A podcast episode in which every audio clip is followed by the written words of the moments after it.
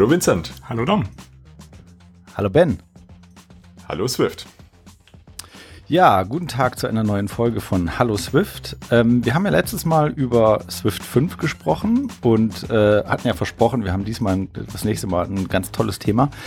Das ist jetzt nicht geworden, wir haben dafür aber ein anderes schönes Thema gefunden und zwar aus aktuellem Anlass. Der Chris Lettner hat nämlich sowas ähnliches wie ein Manifesto geschrieben und diesmal zu Concurrency.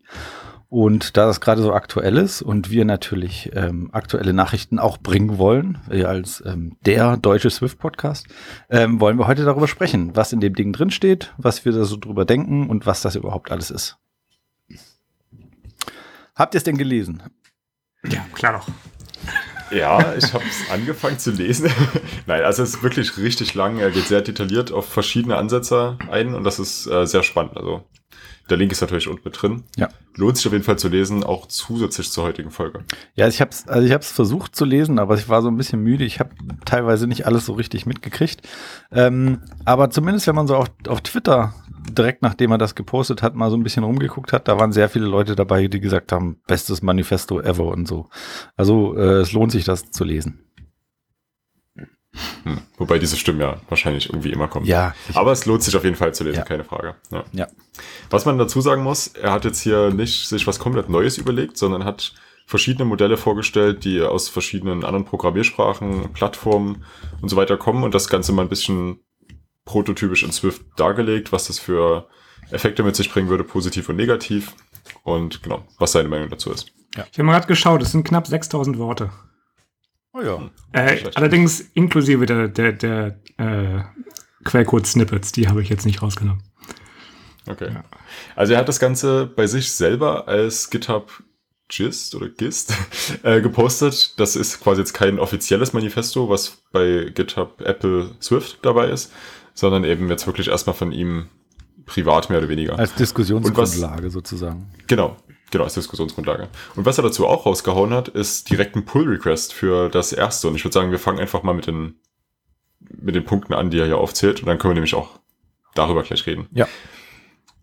Also er fängt erstmal damit an und sagt erstmal, was ist überhaupt der Status quo in Swift momentan, was eben Concurrency angeht. Man muss vielleicht mal kurz erklären, was Concurrency ist, denn Concurrency bedeutet nicht, dass man Dinge parallel macht, sondern dass man Dinge so baut, dass sie theoretisch parallelisiert werden können und vor allem dann möglichst auch in einem äh, Speedup landen, der, wenn es zum Beispiel mit zwei Kernen ausgeführt wird, eben fast doppelt so schnell ist, mit drei Kernen fast dreimal so schnell. Das ist so die, der Hintergrund. Und äh, aber nicht nur das, sondern auch, es geht auch um Datenabhängigkeiten. Und Race Conditions, Deadlocks, also Fehler, die man dabei machen kann. Ja. Genau, und der State of the Art, ich denke, ist bei jedem von uns äh, GCD. Ich weiß gar nicht, ob es überhaupt noch andere gibt. Ähm, Also doch, zumindest in Swift, ne? naja, Ja, in Swift, na klar. du könntest es alles auch eine Ebene nach oben schieben und mit ähm, Op Operation, NS Operation arbeiten. Die nutzen aber intern wahrscheinlich auch die Ja. GCD. Machen Die sind, ja. genau, ja. Mittlerweile. Ja, okay. Also GCD ist die Grand Central Dispatch. Ich glaube, dass die auch Open Source war, oder? Haben die da nicht, gab es da nicht auch ein Repository zu? Die sind Open Source, ja. Äh, GCD ist auch, ähm, läuft auch auf Linux. Also ist nicht, ist nicht ähm, Objective-C abhängig oder Swift, sondern da gibt es eine, ich meine, es ist eine C-Implementation, genau. Ja. Aber gab es da nicht diesen, der Swift-Wrapper, der mit, der jetzt neu geschrieben wurde, dispatchq.main.async und so? Da war da nicht extra nochmal ein Repository? Wenn es eins gibt, dann ist es mit unten verlinkt. Schauen wir nochmal nach Ja. später. Schon nach. Okay, also ähm, ja, die GCD, der Grand Central Dispatch, ist Queue-basiert. Also man hat verschiedene Queues, quasi diese First-In, First-Out-Dinge, wo man eben Operationen reinwirft, was dann eben später abstrahiert über Operations eben nochmal ein bisschen einfacher geht. Und die werden nacheinander abgearbeitet pro Queue. Und wie das Ganze sich dann auf Threads und so weiter verteilt, das macht eben komplett abstrahiert das Betriebssystem darunter eben, also die Implementierung von GCD. Genau, was ist das große Problem daran? Äh, irgendwie, also er schreibt drin, dass ein, eines der Probleme ist, dass das eben oft zu der The Pyramid of Doom führt, weil man eben diese, das sind so Callback äh, basiert, also so Closures, die dann aufgerufen werden. Und wenn man jetzt ähm, einzelne ähm, asynchrone Calls hat, die nacheinander aufgerufen werden, jeweils mit dem Ergebnis des vorherigen, dann führt es eben dazu, dass man dann so eine Pyramide kriegt. Das ist eins der Probleme, die er nennt. Ja. Ein anderes, Problem, ein anderes Problem ist, ist, ist Fehlerbehandlung. Also man kann eben nicht diese schöne Fehlerbehandlung von Swift nehmen. Ähm, die funktioniert nur bei synchronen Calls. Ähm, äh, man muss dann eben wieder dieses alte Modell, dass man den, den, Call, den, den Fehler mit in den, in den Block mit reinwirft, machen. Finde ich persönlich gar nicht so schlimm, aber es ist natürlich doof, dass es dann zwei Systeme gibt. Ja. Das eine für Synchron, das andere für Asynchron. Ich fände es okay, wenn man allgemein so einen Resort-Type hätte oder so. Und du hast natürlich die gleiche Geschichte, also in, in Swift jetzt nicht mehr so unbedingt, aber in Objective-C immer die Probleme gehabt, die sich jetzt auch in Swift quasi mit der alten API äh, überleiten, dass du oftmals dann ähm, eben für Fehlerhandling ein Error-Objekt hinzu, hinzuhaben musst. Quasi, du hast dann den, den, das optionale eigentliche Erfolgsobjekt und das Error-Objekt ebenfalls optional und hast dann dieses blöde Objective-C ähnliche Handling und du hast, oder du hast alternativ ähm, eben zwei Closures, ne, die du angibst, sodass du einen Success und einen Failure Closure angibst.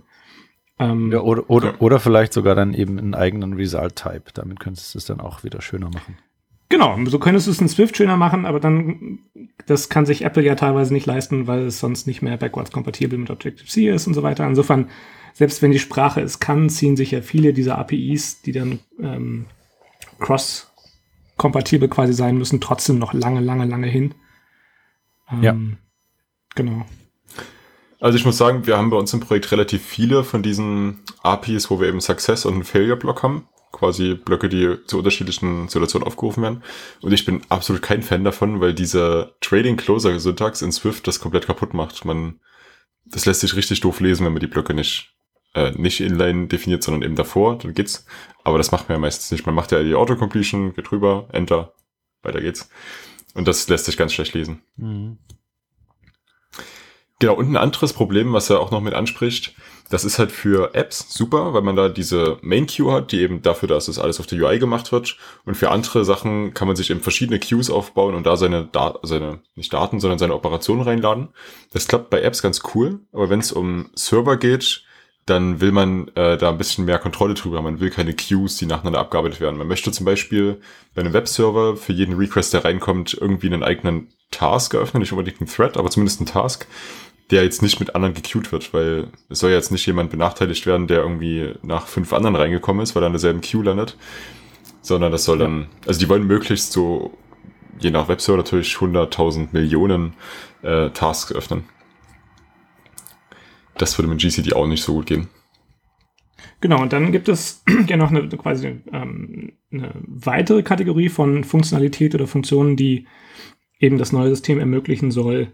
Ähm, und das sind das, was man großteils unter Generator kennt. Ne? Also diese ähm, quasi Iteratoren, die ähm, nicht intern ihren irgendwie einen State halten müssen. Also wie man das jetzt in Swift oft, wenn irgendwie so ein Any Generate, also mittlerweile ist der Iterator, Iterator, so ein Any Iterator implementierst, dass du dann irgendwie intern nochmal eine Laufvariable halten musst mit dem Index irgendwie auf das aktuelle Objekt, damit du dann mit dem nächsten Aufruf von Next dann auf den jeweiligen nächsten Index auf, äh, ähm, zugreifst und so weiter und so fort.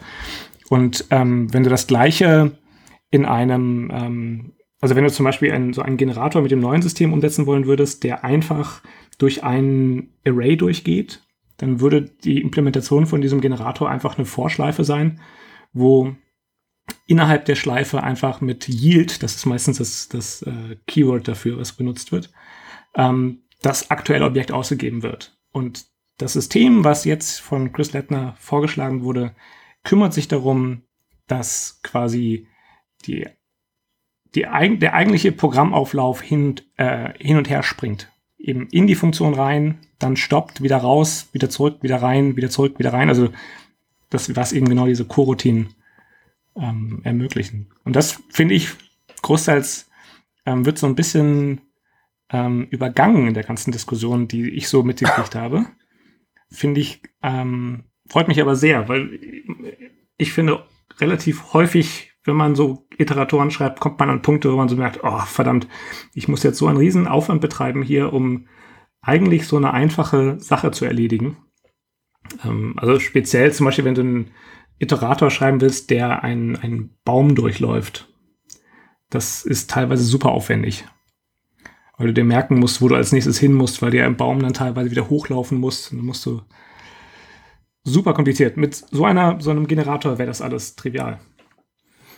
Also vielleicht, wir können ja mal kurz erklären, was er eben jetzt hier vorstellt. Das sind das Async Await Model und das kennt man eben auch aus anderen Sprachen. Also du redest ja gerade schon von Generatoren und Yield. Das, äh, bei JavaScript zum Beispiel gab es ja diese äh, Funktion, wo du mit einem Sternchen irgendwie Generatorfunktion draus machst und mit Yield dann eben genau das, was du gerade meintest, den Value vorhältst. Das heißt, was das im Endeffekt ja macht, ist, dass du die Funktion aufrufst und die hat auch einen Wert, den sie zurückgibt, aber den gibt sie halt nicht sofort zurück. Du kannst dann den Instruction Pointer schon mal weiterlaufen lassen, bekommst es dann halt zurück und wenn du es brauchst, dann würdest du eben an der Stelle dann darauf warten, dass es reinkommt.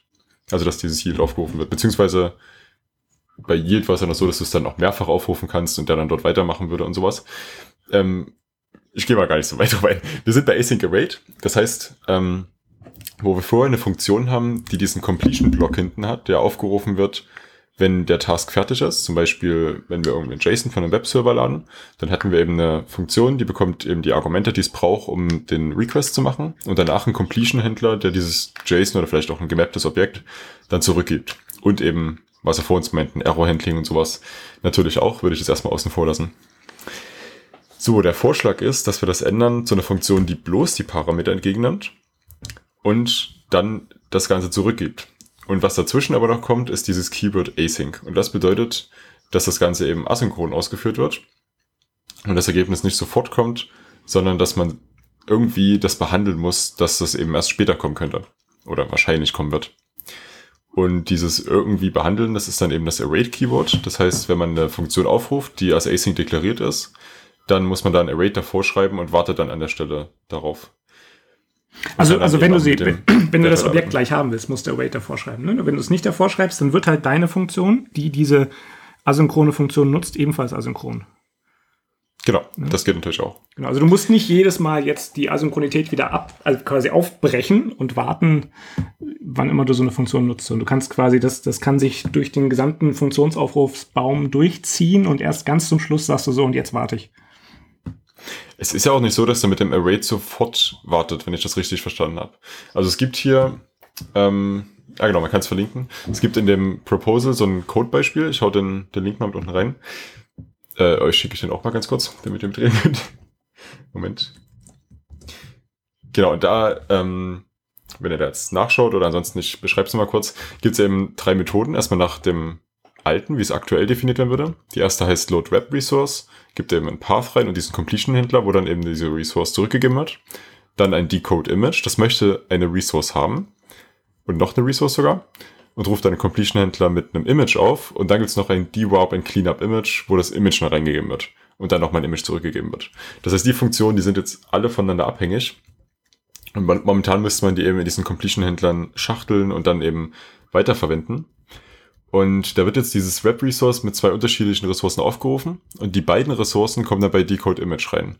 Und da hat man ja schon mal das Problem, dass man mit der aktuellen Syntax die beiden sequenziell ausführen muss, damit man das so machen kann. Ich weiß gar nicht, ob das anders möglich wäre. Ja doch, man könnte es auch, denke ich, äh, parallel machen und mit so einer Art Queue dann wieder zusammenlaufen lassen, dass die aufeinander warten. Aber so wie er es hier gemacht hat, müsste müsste es jetzt sequenziell ablaufen. Genau, und dann das Ganze eben nochmal im Completion-Händler reingeben. Und in dem unteren Beispiel die gleichen drei Methoden. Statt Completion-Händler ist hinten das Keyword Async. Und die ähm, Parameter von dem Completion-Händler sind jetzt die Return-Values von den Funktionen. Ähm, genau, und jetzt ist es nämlich unten bei den Aufruf so, dass er auch die beiden Ressourcen lädt und bei beiden steht Await dabei. Und ich, so wie ich es verstanden habe, ist es aber so, dass er jetzt nicht bei den wartet. Also die werden nicht sequenziell ausgeführt, sondern der das bedeutet nur, dass er darauf warten muss. Wenn es benutzt wird, dann muss er warten. So habe ich das verstanden. Mhm. Das heißt, wenn die Ressourcen verwendet werden, dann wartet er auf beide und führt damit dann das Decode-Image aus. Also quasi lazy await. genau, Weise, sozusagen. Ja. Also ich finde es eine mega coole Sache. Das Ganze gibt es nicht nur in JavaScript, gibt es auch in C-Sharp, wird es sehr viel verwendet. Und auch in anderen Sprachen weiß halt gar nicht, ob bei Java sowas auch. wie auch immer. Ist auf jeden Fall bei anderen Sprachen. Also in Rust wird es auch, von in. Rust wird's auch kommen, basiert auf Futures. Ähm, Mhm. Ja. So ist in, in äh, JavaScript ja auch, also auf Promises basiert es dort und Promise Future. Genau. Und in äh, C Sharp basiert das Ganze auf Tasks. Also da gibt's eben direkt die Klasse Task und darauf basiert das. Und da hat es, glaube ich, auch angefangen, ne? Also da wurde es zum ersten Mal so äh, erfunden. Glaube ich auch, ja. Ja, also zumindest die Syntax, ja. Also, oder die Art und Weise, damit umzugehen, auf jeden Fall, ja. Ja, was haltet ihr davon? Also ich persönlich finde es mega cool. Das ist genauso, wie ich es mir vorgestellt hatte, wie ich es eben auch mittlerweile aus anderen Sprachen kenne. Ja, ich finde es auch super. Ich finde es auch, ich finde es großartig. Also ich, ähm, ich wäre auch mit Futures zufrieden, aber mit das Await ist auf jeden Fall noch um einiges sauberer und, und auch higher Level natürlich, ne? Insofern gerne so hochlevelig wie möglich. Also als ich dieses Await, äh, Async Await mir vorgestellt hatte in Swift, hatte ich das Async weniger auf die Methode, sondern eher auf den Return Value bezogen betrachtet gehabt. Also dass man zum Beispiel, wenn man jetzt ein Bild lädt, eben ein Async Image zurückgibt, statt einer Methode, die Async ist, die ein Image zurückgibt. Also quasi das, das Async Image quasi eher eben so ein Promise ist, so hier, ich, werde in der Zukunft ein Image haben für dich. Aber es macht natürlich Sinn, dass das auf die Funktion bezogen ist, alleine wegen dem Await. Das muss man ja irgendwie darauf machen. Ja.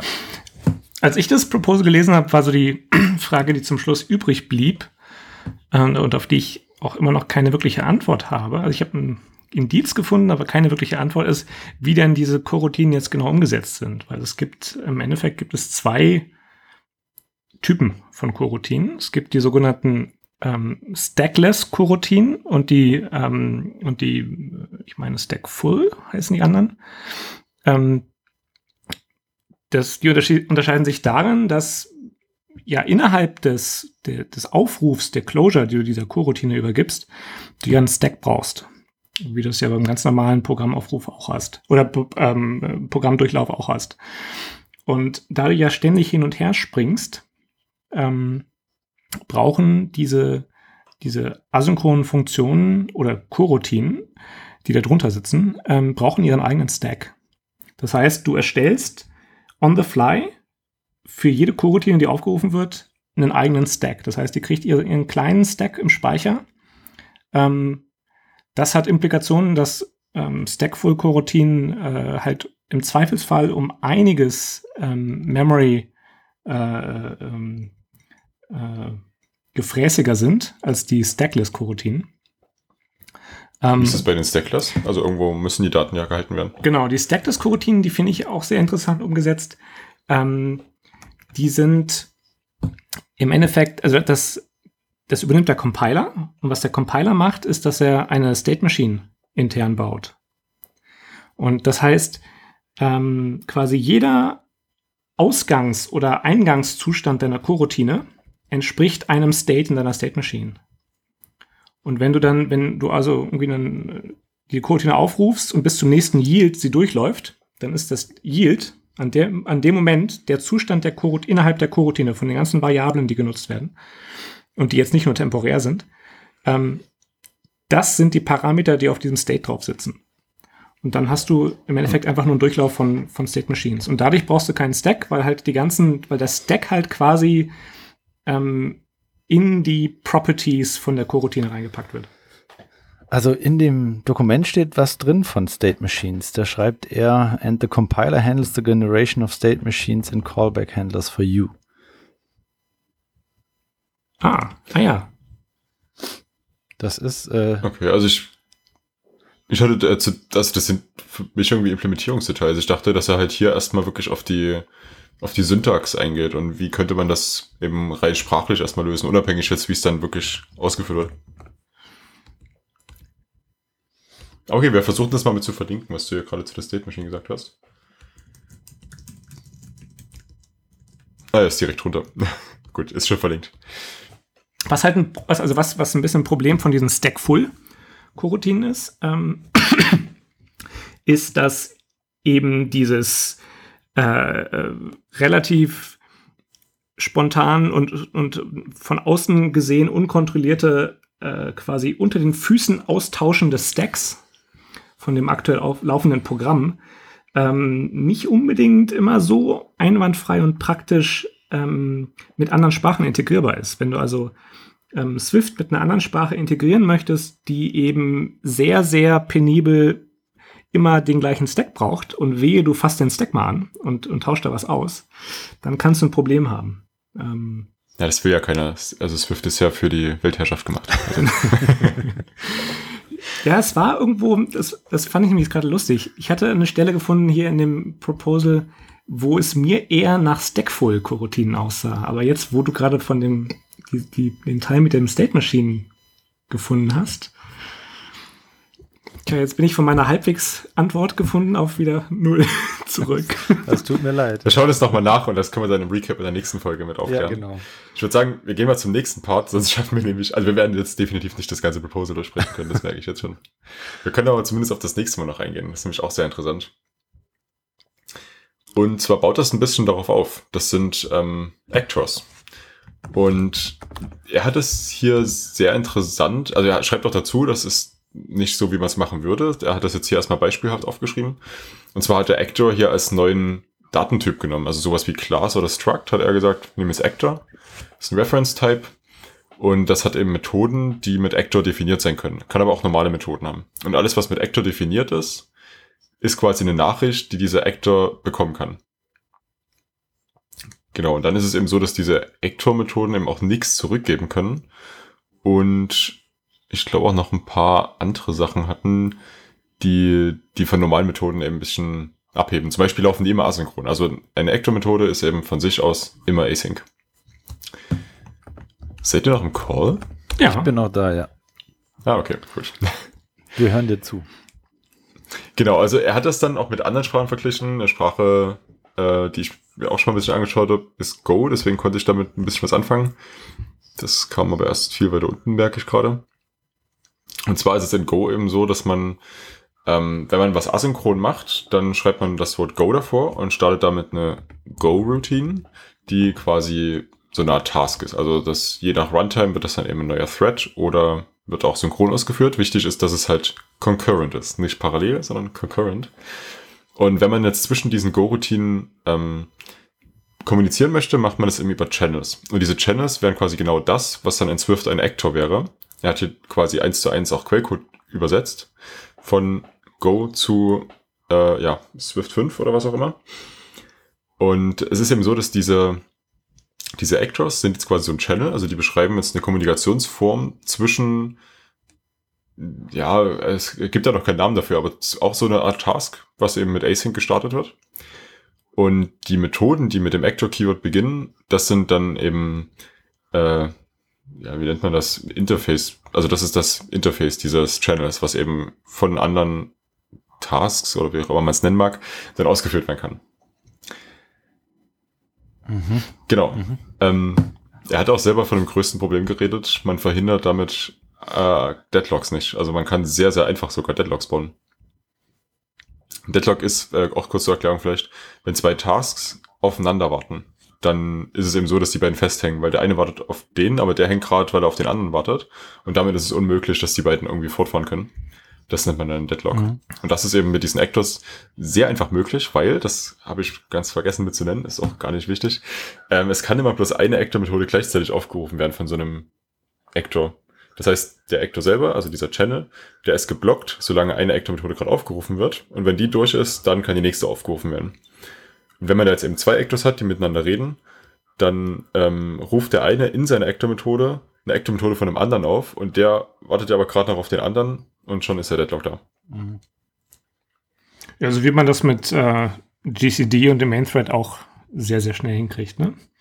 Nur, dass man jetzt mit dem Actor hier quasi dadurch, dass die ganze Asynchronität damit noch viel, viel einfacher ist, macht man es häufiger und mehr oder wird man es dann häufiger und mehr machen und dann ist natürlich auch die Gefahr größer, dass einer von denen ja, Deadlock wird. Ja. Wo das, wo das ja sehr, auch sehr, sehr bekannt von ist oder beliebt ist, ist, ist Erlang beziehungsweise Elixir. Ähm, weil einer der weiteren Vorteile von diesen Akte-Modellen, also wenn, wenn sie so umgesetzt sind, ähm, ist, dass du auch das quasi, das, dass du viel, viel mehr fail-safe bist. Mit diesen, du kannst also, wenn so ein Actor, wenn da was schief läuft, dann schießt du halt den Actor ab und startest ihn halt neu. Aber mhm. es, es kratzt dir nicht gleich das ganze Programm ab. Und das ist genau ja ähm, also das Ziel gewesen von Erlang. Erlang ist ja für die, für die Telekommunikation geschrieben worden, das ist auf quasi, ähm, ich meine, irgendwie 70, 80 Prozent unserer Handynetzwerke sind in Erlang implementiert. Ganz einfach, weil man in Erlang zum Beispiel unter anderem ähm, Hot Reloading machen kann. Du kannst das Programm ähm, quasi updaten, während es läuft. Das heißt, du musst halt. Aber wird das interpretiert oder wie läuft das? Ähm, es, es, hat eine, es hat eine VM, genau. Ähm, Boom, soweit ich. Okay. Nee, Beam. Beam heißt die, heißt die VM.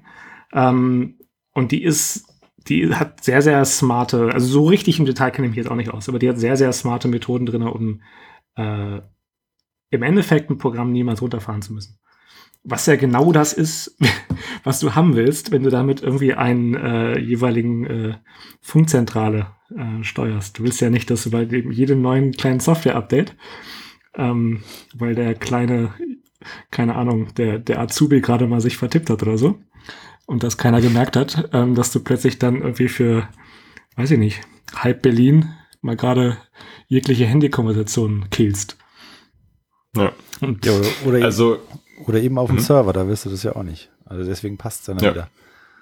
Ja, aber da wobei, also, wobei beim Server, jetzt, wenn du jetzt nicht gerade irgendwie Videostreaming oder sowas machst, da sind die Abfragen ja relativ kurz, kurz, ne? Also dann, mhm. dann hast du halt mal kurz ein, ein, ein, ein Outage und dann machst du halt nochmal ein Reload und ah, gut, jetzt geht die Seite wieder. So in dieser Richtung. Ja. Ähm, aber ein Telefonat, ne, also es ist ein bisschen der Vergleich Telefonat und SMS quasi, ne? Bei SMS würde man es auch nicht so unbedingt merken, dann kommt die SMS halt zehn Sekunden später an oder eine Minute. Ist es beim Server nicht so, dass man das irgendwie parallel hochfährt und über den Load Balancer dann langsam umschiftet und dann den alten runterfährt oder sowas? Es sei denn, du heißt also, Apple glaub, und du, du machst dann den Store. Ja, gut, Apple, ja. Aus Marketing. Also Apple, Apple und Server passt einfach nicht. also ähm, Chris Lettner hat auch noch zwei andere Beispiele angebracht, die mit Actors arbeiten. Und zwar ist das Pony, das ist eine Programmiersprache, die wo auch darauf aufbaut, ist aber eine rein wissenschaftliche Sprache, so wie ich es gesehen habe. Kann man sich auch mal anschauen. Sieht auch ganz nett aus, finde ich. Und das andere ähm, ist keine Sprache, aber ein Framework für Scala und das nennt sich Akka, also A-K-K-A. Es ist, äh, sind für beides natürlich Links mit in den Show Notes. Und genau, die haben das, also gerade bei Akka finde ich, sieht man es relativ gut, weil das halt relativ ähnlich zu dem zweiten Beispiel, wie man es implementieren könnte von ihm ist. Und zwar, dass es eben kein kein Typ ist, sowas wie Class oder Struct, sondern dass es eben eine Class ist, weil eine Class ist auch ein Reference-Type und eine Class ähm, hat eben relativ viele Eigenschaften von dem auch. Das Einzige, was dann fehlt, dass man eben Methoden mit diesem Actor-Keyword ähm, deklarieren kann. Da müsste man sich noch was überlegen. Genau, ansonsten sieht das eben auch in diesem Acker ja schon relativ ähnlich aus. Ist einfach ein Trade, also eine, ein Protokoll. Und die Methoden, die darauf implementiert werden, sind dann eben diese Actor-Methoden. Ich finde interessant, wenn du hier mal einfach nur auf der Seite in deinem Browser nach Actor suchst und du dir einfach auf den, dann die, äh, also hier in Chrome zumindest, dir die kleinen Marker an der Scrollbar anschaust, wo die sitzen, dann merkst du, dass schon nach so dem ersten Viertel ist so eine Dichte von Actor, Actor, ja. Actor, Actor, Actor. Ja. Also, ja, beim Durchscrollen sieht es lustig aus, ja. Das, das liegt aber auch daran, dass es im Quellcode viel vorkommt. Das hat auch so ein Problem, wenn du das als Keyword reinhaust und dann heißt aber jeder von diesen Actor hat er trotzdem noch mal im Namen, damit man sieht, ja. dann das wird schon schwierig, ja. Ist ja, ist ja erstmal nur eine Diskussionsgrundlage. Ja. Ich glaube, wir können auf die letzten drei Vorschläge auch gar nicht eingehen. Ich würde stattdessen lieber mal ähm, noch das Proposal von Async Await. Das ist nämlich nochmal ein extra Markdown-Dokument, was ich mir jetzt übrigens noch nicht durchgelesen habe. Gibt's aber auch, das ist auch nochmal mit verlinkt. Und äh, fand ich cool, das war gleichzeitig zu diesem Manifest, was er geschrieben hat, hat auch gleich einen Pull-Request aufgemacht, um Async Await als äh, Prototyp schon mal in die Sprache einzubauen. Also jetzt noch nicht die Implementierung, soweit ich weiß, aber zumindest das Parsing und äh, Lexa und alles darauf angepasst. Das äh, fand ich stark. Ja, er hat wahrscheinlich mitbekommen, dass das jetzt bei Swift 5 so ist, ne? Ohne Implementation. Keine Party. Ja. Naja, aber es ist ja auch so, wenn man, wenn man eine Implementation hat oder wenn man darüber schon so lange nachgedacht hat, dass man sowas schreiben kann, das hilft ja auf jeden Fall auch bei dem Proposal. Ja, das stimmt. Ich, es ist bei ihm auch so, er steckt ja komplett im Projekt drin, also hat ja da ganz viel mitgearbeitet. Ich glaube, da ist es halt auch was ganz anderes, als wenn wir uns da jetzt hier erstmal reinarbeiten würden, um sowas zu basteln. Der, der ist da ja voll drin. Nee, das hat er bestimmt mitbekommen, weil der hat die letzte Folge von uns gehört und hat gedacht, oh, ja, dann implementiere ich das lieber gleich noch. Ich bin ja mal gespannt, ob der da bei, wenn er jetzt bei Google ist, immer noch so, äh, so eifrig weitermachen kann. Ja, kann man ja mit dazu sagen, haben wir, glaube ich, noch gar nicht erwähnt. Der ist ja ähm, bei Tesla gewesen, lief scheinbar nicht so gut. So wie ich es gelesen habe, gab es wohl auch persönliche Differenzen zwischen ihm und Elon Musk. Und jetzt äh, ja, hat man sich eben gefragt, wo er hingeht. Und er ist jetzt zu Google Brain gegangen. Habe ich vorher noch nie gehört. Scheint aber so eine ähm, forschungsorientierte Einrichtung von Google zu sein. Also sowas wie Richtung Google X plus irgendwie noch äh, offener und forschungsorientierter vor allem. Ja, mal gucken, ne? Also mal gucken, wie lange er da ist. Also genau. nein, das war jetzt gar nicht so. im halben Jahr noch mal. das war jetzt gar nicht so gemeint. Also ich, ich hoffe, dass er da jetzt äh, zufriedener ist, als er es bei ähm, bei Tesla war. Ähm, äh, aber keine Ahnung. Also ich glaube, dass er eben dadurch, dass er so lange bei Apple war und vor allen Dingen da eben ein so großes Projekt hat stemmen können, dass er halt auch schon genau weiß, was er will. Und das ist, glaube ich, dann zum Teil schwer in so ein Team mit reinzukriegen. Ich frage mich jetzt sehr, was er jetzt bei äh, Brain machen wird. Denn so wie ich es verstanden habe, ja, machen die relativ viel Machine Learning oder auch nur Machine Learning. Also es geht schon noch weiter in die Richtung eher, als dass er wieder an Swift zum Beispiel arbeitet. Also ich, okay. ich meine aus seinem, ja. aus seinem, auf seiner Webseite hat er so, ein, so ein kurzes äh, Curriculum Vitae. Ähm, und da stand soweit ich mich erinnere, auf jeden Fall drin, dass er sich immer schon für, die, für Machine Learning ähm, interessiert hat. Ähm, wenn dass er das in seinem Job nicht gemacht hat, heißt ja nicht, dass er sich da nicht irgendwie auskennt. Aber ich würde mir eher vorstellen, einfach wegen seiner Expertise. Nee, das, das würde ich ihm auch nicht unterstellen wollen. Das würde ich ihm nicht unterstellen wollen. Nee, das, so habe ich doch nicht gemeint. Ähm, ich, würde, ich würde trotzdem eher davon ausgehen, dass er wahrscheinlich seine Finger äh, in, der, in der jeweiligen Umsetzung dann hat und nicht so sehr in den theoretischen ähm, mathematischen Modellen oder was jeweils sonst auch dort äh, entwickelt wird. Weiß ich nicht, er ist halt auch ein Wissenschaftler, ne? Er hat ja damals das ganze so äh, C-Lang und was er alles gebaut hat, das hat er ja als seine Masterarbeit irgendwie gemacht, ist dann direkt zu Apple und der, der ist, glaube ich, eher so der wissenschaftliche. Ich meine, das war sogar seine PhD. Oh, kann auch sein. Soweit ich weiß. Wie auch immer. Wie auch immer, wir sind zeitlich wieder weit fortgeschritten. Wir sollten zu den Picks kommen. Ja. Okay, wer fängt an? Ich fange heute mal an. Ähm, und zwar picke ich Lotti iOS, beziehungsweise eigentlich picke ich das komplette Lotti-Angebot, weil es gibt es nicht nur für iOS, sondern auch für Android und für React Native. Und, und für Web. Also ist nicht. Okay, ja, nee, erst mal weiter. Ja. Hm? Ähm, und zwar ist das äh, mit, mit After Effects. Äh, After Effects ist ein Programm von Adobe, mit dem man eigentlich ähm, Filme bearbeitet. Äh, zumindest war das früher mal so. Äh, da konnte man zu Filmen dann so ähm, Effekte hinzufügen. Und ähm, damit kann man eben auch schöne Animationen erzeugen. Und Lotti macht aus diesen Animationen dann etwas, was man in seine iOS-App einbinden kann. Und äh, das ist äh, sehr cool, weil man dann sehr schöne Animationen relativ einfach erstellen kann. Und zwar nicht als GIF oder so, sondern als CA Layers. Also das ist eine native Animation, die da drin ist, über die man auch Kontrolle hat. Ja. Also sehr, vor allen Dingen, also mit, mit After Effects ist wahnsinnig vermutlich alles möglich, wenn man genügend Zeit investiert. Ähm, und das dann einfach in, in, in, so einem, in so einem Code äh, äh, benutzen zu können, ist einfach abgefahren. Finde ich total cool. Also schaut euch mal die Beispiele an auf der GitHub-Seite, die sind ähm, äh, da alleine sieht man schon, was möglich ist. Und da gibt es dann, glaube ich, auch, verlinken wir auch noch, da gibt es noch so, ein, so eine Seite, wo dann so Beispiele genannt werden, äh, was Leute umgesetzt haben, inklusive Download. Das heißt, das kann man sich auch alles noch runterladen und dann noch selber damit rumspielen. Das heißt, jetzt zum Verständnis für jemand, äh, der damit nicht gearbeitet hat, ich zum Beispiel.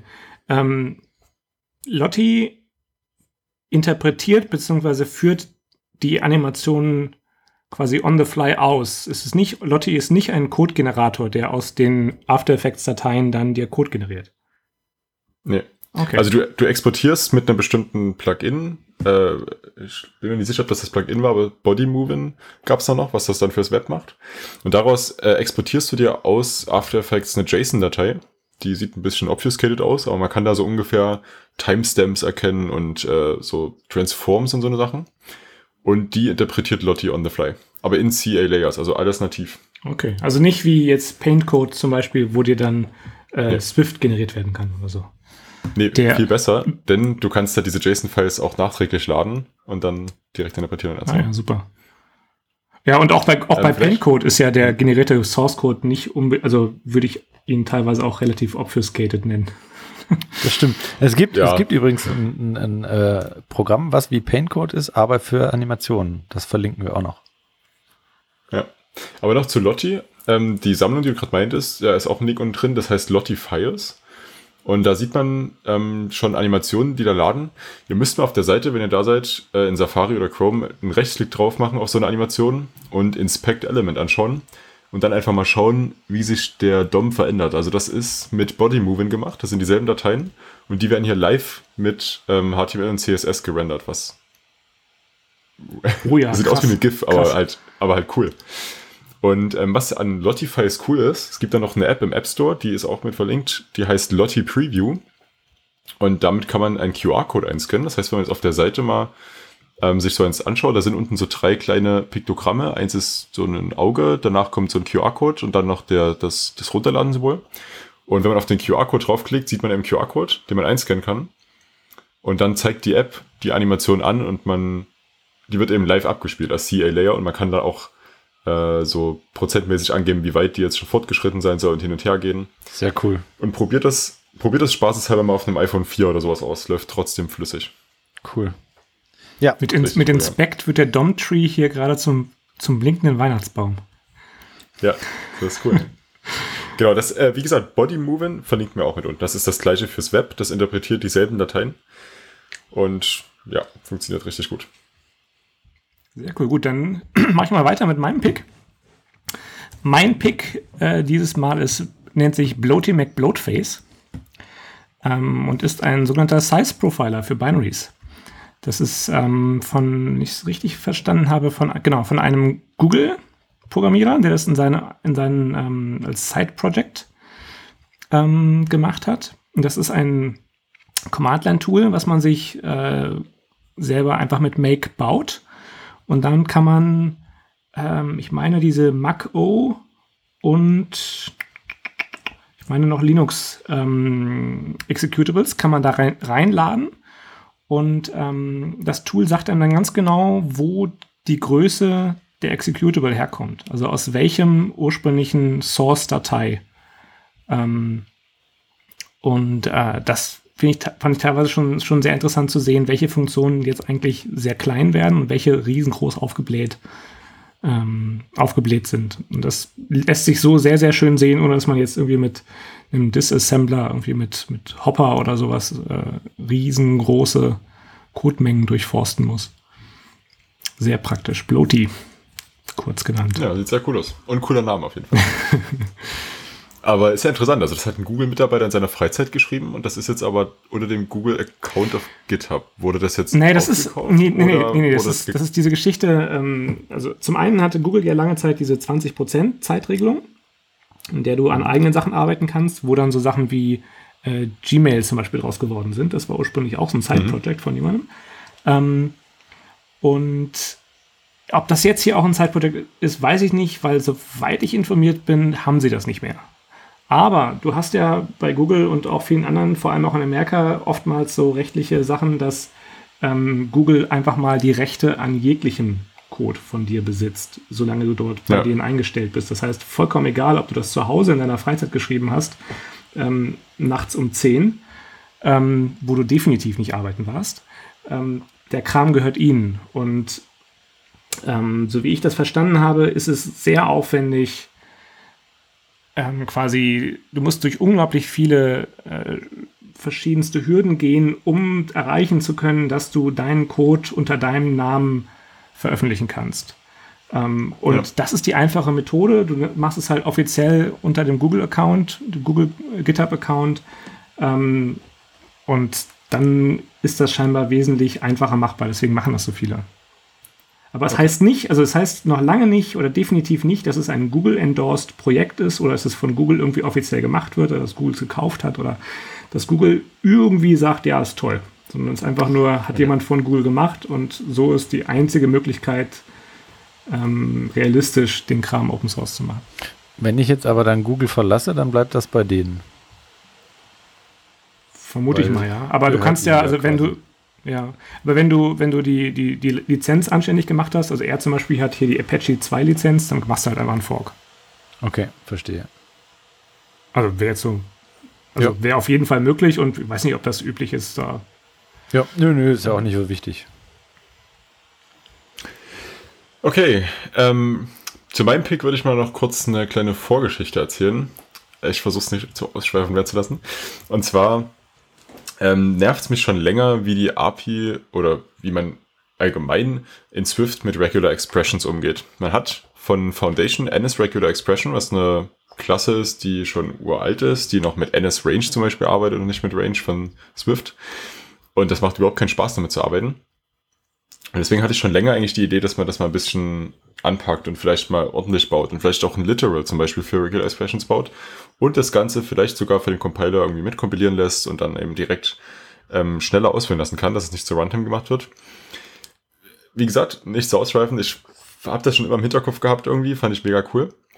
Und jetzt habe ich vor anderthalb Wochen ein Projekt angefangen gehabt. Ähm, das ist eine Parser Combinator Library. Und dafür wollte ich auch einen Parser schreiben, der eben aus einem String mit einer Regular Expression ähm, was parsen kann.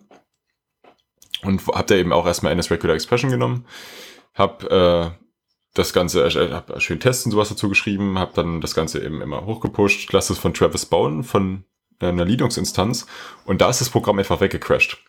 Und dann habe ich gedacht, okay, dann ah, mache ich halt so ein if OS 10 drum und so, dachte halt, dass das NS Regular Expression unter Linux vielleicht gar nicht läuft, weil das eben nur auf die Objective-C-Implementierung geht. Und ich habe das nicht weiter verfolgt, habe dann aber mal geschaut, ob es vielleicht eine andere Möglichkeit gibt, außer NS Regular Expression. Und habe dabei meinen Pick Regex gefunden von David Skrunz. Ähm, das ist ein Projekt, was fünf Stars hat, inklusive meinem. aber das ist eine komplette, oder weiß nicht, ob die komplett ist, aber es ist auf jeden Fall eine Implementierung für Regular Expression komplett in Swift geschrieben. Sechs Stars. Und sechs Stars jetzt, okay. Gebt dem, nach, gebt dem Menschen bitte ein bisschen Aufmerksamkeit. Gebt dem Projekt bitte mehr Aufmerksamkeit. Unglaublich gut. Also ich, ich habe es noch nicht benutzt, ehrlich gesagt. Ich bin jetzt immer noch auf äh, NS Regular Expression, um vielleicht die Story kurz abzuschließen. Ich habe dann gefunden, dass das ein Bug im Swift 4 Compiler war, der in einem späteren Toolchain aber schon gefixt war. Und das funktioniert jetzt alles. Ähm, genau, jetzt zurück zu dem, zu dem Pick. Äh, ist halt echt cool, der hat da das, das komplett geschrieben, der hat eine richtig schöne README gemacht, wo er die ganzen Pattern nochmal vorgestellt hat und wie die zu benutzen sind, ob supported ist und hier ist überall ein Haken dahinter, also es klingt so, als wäre wirklich alles drin. Ich habe da jetzt nicht genau nachgeschaut. Das, was ich nutze, ist auf jeden Fall alles drin. Ähm, genau, was äh, so cool an der ganzen Sache ist, der hat eben zum einen den Parser geschrieben, halt für die Regular Expressions, und zum anderen hat er sich aber auch eine virtuelle Maschine geschrieben, wo das Ganze dann drin ausgeführt wird. Also alleine das Source Code äh, lohnt sich wirklich mal reinzuschauen, ist wirklich sehr interessant. Eine richtig coole Sache. Krass. Und mein Projekt verlege ich auch mal mit. Könnt ihr auch mal. Ja, mach mal. Eine VM, das ist natürlich schon geil. Ja, cool, danke. ja. ja. Rauf auf die Leseliste. Gut. Dann denke ich, das Thema fürs nächste Mal müssen wir mal schauen. Also wir haben jetzt dieses Mal noch nicht alles geschafft. Wir haben uns aber für diese Folge eigentlich ein anderes cooles Thema vorgenommen. Vielleicht sprechen wir erstmal über das Thema und machen das heutige dann in der folgenden Folge fertig. Schauen wir mal. Ich glaube, wir haben das Wichtigste heute schon durchgenommen von diesem Thema. Ich glaube, auch das Concurrency wird uns noch ein paar Mal begegnen. Das auf jeden Fall. Was nämlich auch mit dabei ist, das könnte alles schon in Swift 5 reinkommen. Das heißt, zusätzlich zu dem ganzen ABI-Zeug ähm, könnte das eben auch ein großes Thema werden. Es wird vor allem noch eine gewisse Weile aktiv bleiben. Ne? Also es ist ja jetzt erstmal, er hat zwar da die Implementation schon äh, mal einen Pull-Request gemacht, aber das dauert ja lange, bis der Kram dann auch, wenn er denn dann auch wirklich so übernommen wird, ähm, das ist kein Thema, was uns wegläuft. Ja. ja, also er hat auch dazu geschrieben, es, er hat halt bisher halt echt nur Lexer und Parser angepasst, weil es wird halt noch nicht mal dieser Silk-Code generiert, der ja dann erst optimiert wird. Also da fehlt halt noch ganz, ganz viel. Genau. Vor allem auch in der Runtime dann die Unterstützung und so. Okay, dann vielen Dank an euch fürs Zuhören. Ja. Vielen Dank an euch beide, dass ihr mit in der Show wieder wart. Und wir hören uns dann in zwei Wochen wieder. Ähm, gebt uns gerne eine Bewertung auf iTunes. Am besten eine gute. Auf jeden Fall aber eine ehrliche. Und gebt uns auch gerne Feedback auf Twitter. Die Handles von uns persönlich sind unten in den Show Notes oder auf der Webseite.